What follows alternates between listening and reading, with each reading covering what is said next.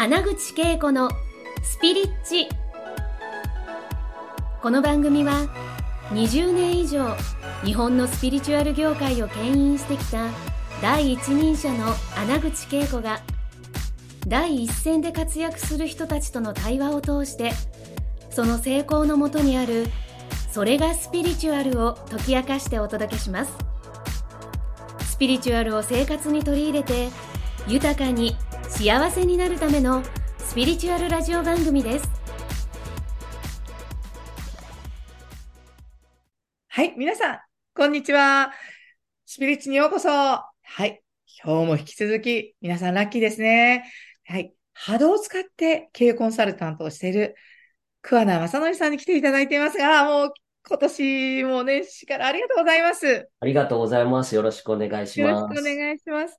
もうね、前回も清めのことをね、もう実践はい皆さんやってると思うんですが、もしまだ実践、まだ聞いてないなんてあったら、ね、バックナンバーありますので聞いてほしいんですけれども、は今日はね、桑名さんにね、さらにこの2024年ね、波動を高めるところから聞いていきたいなと思うんですうん。波動を高めることで、桑名さんが自分のね、日常をはいやってることをね、お伺いしたいなと思うんですが、よろしくお願いします。お願いします。はい。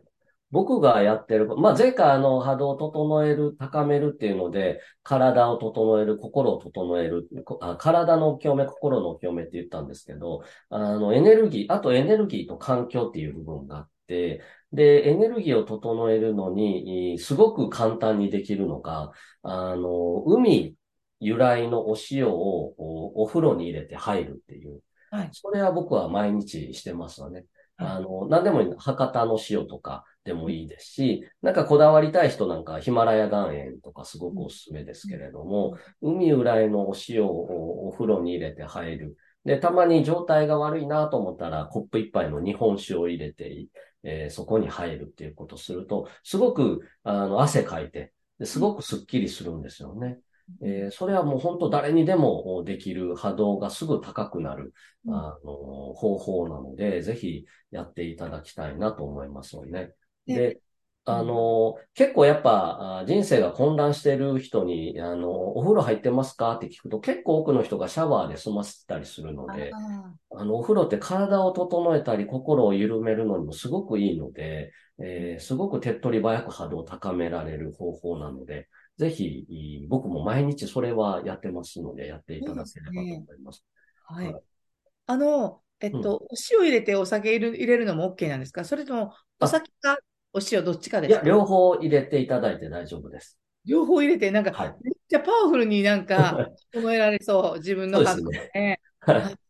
それあの、毎日それお風呂に入っててね、はいやってて、それでなんか、そのお風呂の中でなんかいろんなことを思い浮かべたりとか、なんか、あの、つぶやいてることってあるんですか？あ、もう、ただただリラックスするようには、まあ、あの、時には、あの、スマホを持ち込んで、えーおなんか映画見たりすることもありますし、ね、リラックスを心がけてますね。お風呂がいいですよね。そうですね。入るだけでね、まずはリラックスするけど、なお、そのね、えっと、天然のね、はい。えお塩ですよね。はい。えそれか、お酒をコップ一杯ということで、はいなんか別に銘柄とか関係ないんですよね。関係ないです。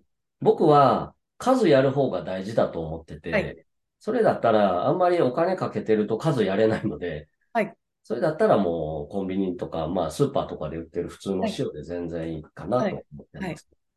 見ました。なんかね、これ本当に今すぐやれる。今夜からやれるね。はいで、毎日やっても OK だし、うんね、本当に自分が重いなと思ってる時やっていただけたらなと思うんですね。それで、この波動を扱うっていうのはまあ目に見えないじゃないですか。はい。やはりその波動を高める、えーえー自分になるために、うん日常的になんか自分の波動のチェックとかしてるんですか？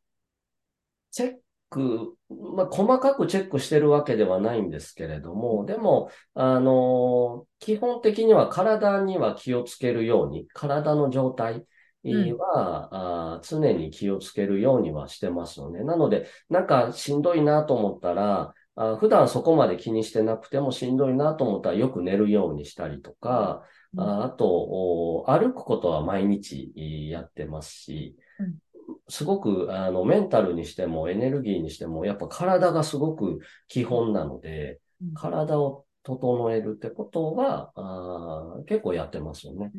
はい。なんか自分の、えー日常の習慣にしていることはい。で、そうやって一番なんか、これは絶対外せないから毎日やってるっていうのが、お風呂のね、お塩はい。で、あるいはお酒で清める以外に、その、あの、歩くことなのか、はい。どんなことをこの習慣としてやってるんですか？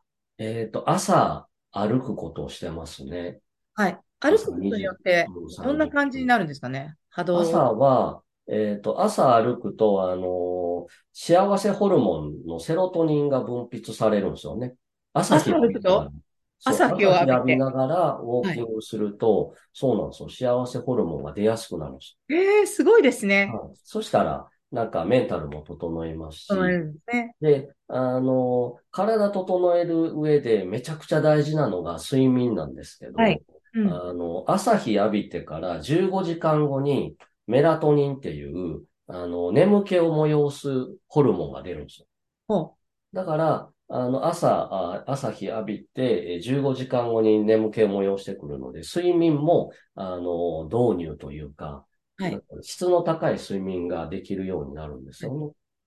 だから、あよく眠れるし、う。はってい。いうので、あの、朝あ、ウォーキングするっていうのはやってます。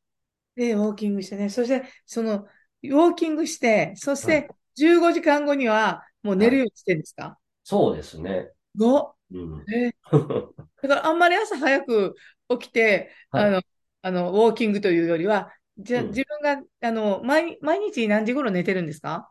毎日でも12時とか。あ12時ね。はい。だからそこから換算してウォーキングしするのが一番いいですよね。まあ、大体、うん前後しますけど。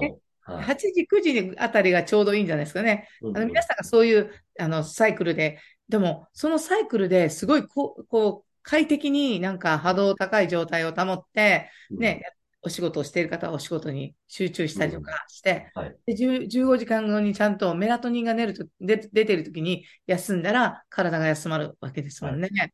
はい。いや、ぜひね、あの、シンプルだけど本当に皆さんが続けることによって、はい。さらうん。そうやって、あの、ね、本当に波動高い状態に、うんえーなると思うんですけれども、なんか、あの、桑名さんは、その、波動、その、経営者の方々と交流している中で、はい。この波動を整える言霊とか、そういったこともお伝えしたりしてるんですか？ああ、えっと、伝えてはないですけど、でもやっぱ、あの、感謝の言葉とか、嬉しいとか、まあよくね、斉藤ひとりさんの言われる天国言葉みたいなのは、やっぱ素敵な人はよく言われてますよね。うんうん。無意識なのかもしれないですけど。で、僕自身は、ありがとうございますっていうのは意識して言うようには、なんか、すみませんっていう言葉も、ありがとうで言い換えれるシーンっていっぱいあるので、そういう時はありがとうございますっていうのは言うようには気にはしてますね。ありがとうという言葉。はい。うん。で、あの、この、まあ、波動が、波動が高いはい。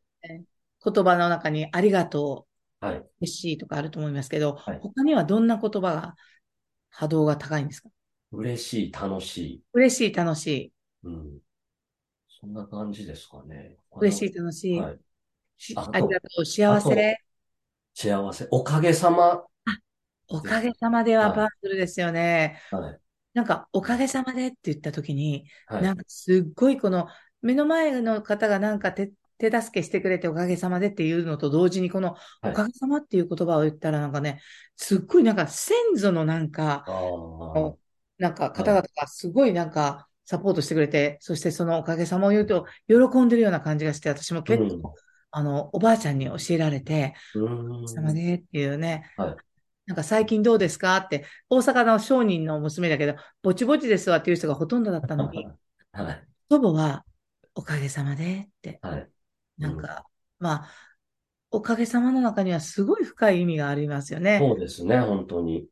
うん。なんか、ありがとうも素晴らしいけど、おかげさまっていうのは最近なかなか聞かない言葉になってきたので、ぜひねうんなんか意識して、あの、おかげさまでっていうね、言葉を皆さんが使ったら、なんか自分のな内側と、そして自分の人間関係とかを、なんか変えていく何かになるんじゃない、なんかヒントになるかなって今思いそうました。ですね。本当そうですね。はい。なんか今日はね、波動を高めるというね、話に集中しました。それで、あっという間に時間になりましたけれどもね、なんか次回はやっぱり波動を、えっと、強めるというね。で、はいこの話とこの2024年ね、はい。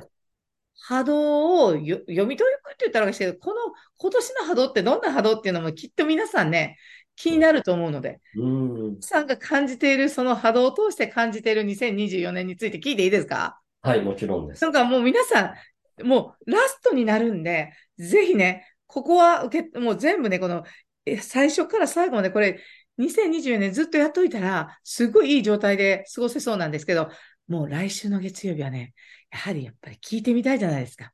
波動を使っている経営コンサルタントが見る、この2024年どんなのが私が一番ワクしてるんですよ。皆さん、来週の月曜日も楽しみにしておいてください。小田さん、今日もありがとうございました。ありがとうございまありした。がとうございます。失礼します。今回の放送はいかがでしたか？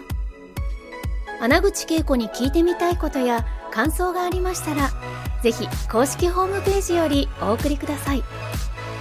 www.keikoanaguchi.com またはインターネットで穴口恵子と検索ください。それでは次回もお楽しみに。